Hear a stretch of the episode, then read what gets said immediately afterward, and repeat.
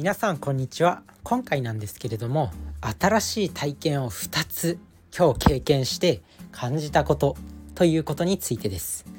新しい経験皆さんしてますかね？やっぱり人間って新しい経験するのってちょっとワクワクする気持ちとあとちょっと不安みたいな気持ちはあると思うんですけどやっぱり新しい経験で大事だなっていうふうに思った。まあそんなお話をしていきたいと思うんですけれどもまあ今日その新しい経験をしたっていうまあ2つなんですけどまあ1つ目が CNP っていうね NFT を受け取りに行った。2つ目っていうのが謎解きっていうのを体験してきたということです。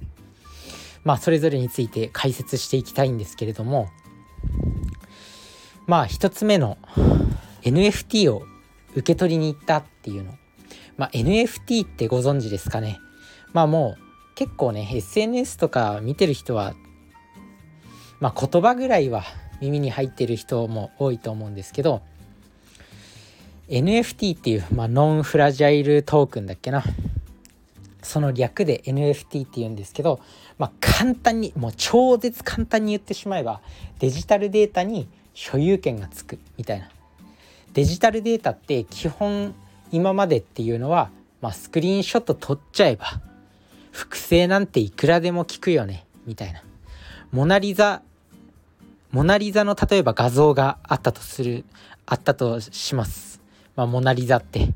まあ、あのレオナルド・ダ・ヴィンチ。天才レオナルド・ダ・ヴィンチが書き上げた最高傑作なんですけれども、まあ、そのモナリザまあ写真撮っちゃえば別に複製なんていくらでも可能デジタル上において複製なんていくらでも可能なんですけど NFT っていうのは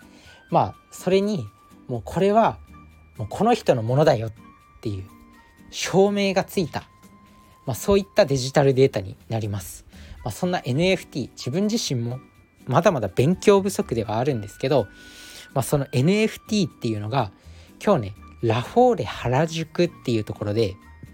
まあ、その NFT っていうものの、まあ、プロジェクトの一つ、まあ、CNP クリプト忍者パートナーズっていうものの、まあ、フリーミントって呼ばれる、まあ、要は NFT を無料で配布するみたいなイベントがちょっとやってたんですよね。まあ、他にもその CNP っていうクリプト忍者パートナーズっていうものの、まあ、グッズ販売とかもしてたんですけどそのラフォーレ原宿っていうところで、まあ、そのグッズ販売とともに、まあ、フリーミントって言われるまあ、NFT を無料で配布しますよみたいなものもやってたんですよね。まあ、そこで自分自身もまだ NFT についてまだまだ勉強不足だし、まあ、デジタルデータに価値がつくんでしょうみたいな感じだったんで、まあ、ちょっと、まあ、勉強も兼ねて、まあ、フリーミント受け取りに行ってきました。まあ、そんな感じで、まあ、原宿なんてね、まあ、一応東京には住んでいるんで、まあ、原宿何回か行った時はあるんですけどめったに行くところじゃないしラフォーレ原宿っていう建物も初めて行ったんで、まあ、とても新鮮な体験になったそしてやっぱ新しい場所に行くとか新しい経験をするっていうのはやっぱり脳が刺激されるなっていうこうワクワク感、まあ、人間って基本こう、まあ、毎日ね脳脳みそっていうのはエネルギーを節約しようとしてすごくね、まあ、同じパターンの行動になりがちなんですけどやっぱそんな同じパターンの中でもたまにそういう刺激のあるっていうか新しい経験をするととてもワクワクします。なのでたまにこういう新しい経験をしてあげるのがいい。っていうことを感じたっていうことです。やっぱりまあなんだろう脳みそってすごくその省エネルギーなるべくエネルギーを使わないように使わないようにっていう感じで、まあ、人間ってこう設計されてるのかな。だからたまにこう新しい刺激を与えてあげることによって、まあ、脳みそも活性化しますよっていうことですね。まあ、そんな感じで CNP っていうものを受け取りに行ってきたよっていうまあ、LINENFT ってね、まあ、もっとねまた別の放送でねちょっと NFT に関しては自分自身もまだまだ勉強が足りてないところではあるんで、まあ、解説していきたいんですけどとにかく今ラフォーレ原宿っていう建物で NFT を無料で配ってるよっていうイベントがやってて、まあ、それに行ってきました。まあ、そんな感じで1つ目が新しい経験 NFT を受け取りに行って少し脳みそが刺激されたということですね。で本日2つ目の新しい体験っていうのが、まあ、謎解きをしたっていうことですね。東京でしか多分結構体験できないものではあると思います。まだまだ地方にはこう少ないかもしれないんですけど謎解きってあるんですよ東京にはすごいよね東京は。まあそんな感じで謎解き、まあ、新宿にねなんかミステリーサークルみたいなタワーがあるんですよ。新宿の歌舞伎町に、まあ、そういったタワーがあって、まあ、そこでね会社の、まあ、会社の人と一緒にちょっと行ってきましたすごくまあ新鮮な体験というか今までこう人生で、そういうなんだろう謎解きとか謎解きのためにこう楽しむみたいなまあ娯楽人間の娯楽ってまあ映画見に行くとかなんだろうこうキャンプに行くとか旅行に行くとかいろいろあると思うんですけど謎解きをしに行くっていうエンタメ、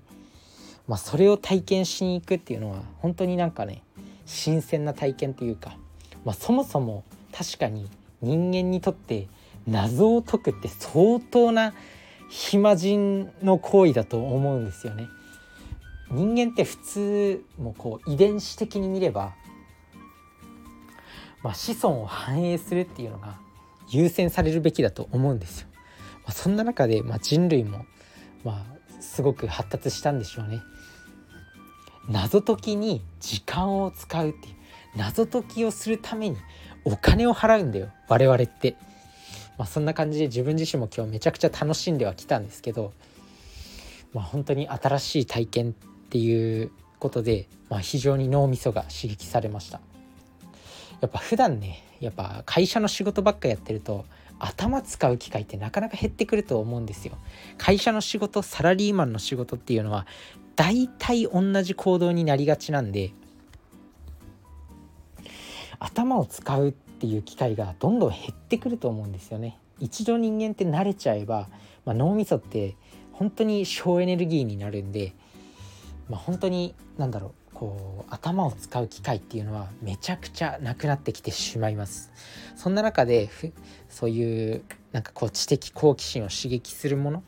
をまあ娯楽としてやっていくとこう脳みそがなんか衰えずに済むよっていう感じをしました。なので是非まあ東京に住んでる人は新宿歌舞伎町に行って、まあ、ミステリーサークルっていうタワーがあるんで、まあ、そこで謎解きをぜひ経験してみてください。まあ、普段ねやらないと思うんですよそんな謎解きとか。会社の仕事でも乗り越えなきゃいけない課題とかクライアントのために答えなきゃいけない課題とかそういったものがあるあると思うんですよ上司から出されるこうノルマとか、まあ、そういうのを乗り越えるのも大変だと思うんですけどこう一一個違う頭の使い方をする。それがとても貴重な経験だった。そしてまあこう休みの日ってまあダラダラしがちだとしがちだと思うんですけど、まあ、休みの種類にもアクティブレストとこう性的休みなんていうの？アクティブレストの反対って、まあ、ただの休みっていうのかな。こう行動的活動的な休みっていうものと、まあ、本当にただ寝っ転がって本当に休むっていう休みが2種類があると思うんですけどそのアクティブレストの方が結構こうねリフレッシュするには大事っていうことが言われてます。まあ、そんな中でアクティブレストの一環として謎解きおすすめです。是非やってみてください。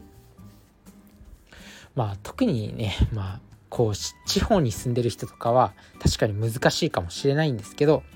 まあ、今後東京で流行ってるっていうことは、まあ、地方の中枢都市からどんどん流行っていくのかなっていうのも思うんで是非やってみてください。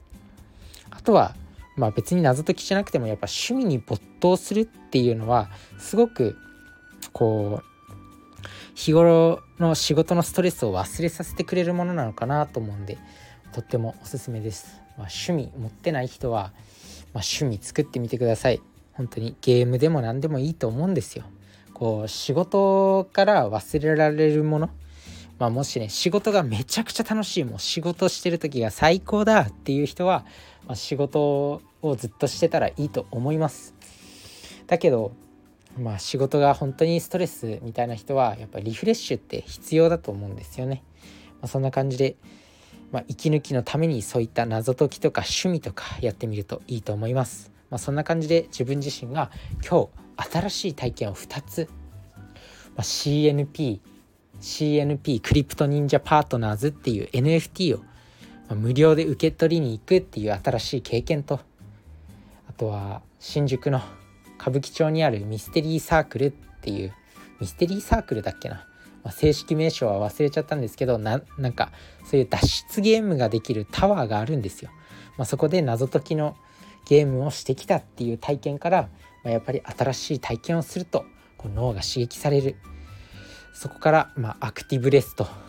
そういう活動的な休みは非常に重要だよっていうことを学んだっていうお話でした。是非やってみてください。それじゃあねバイバーイ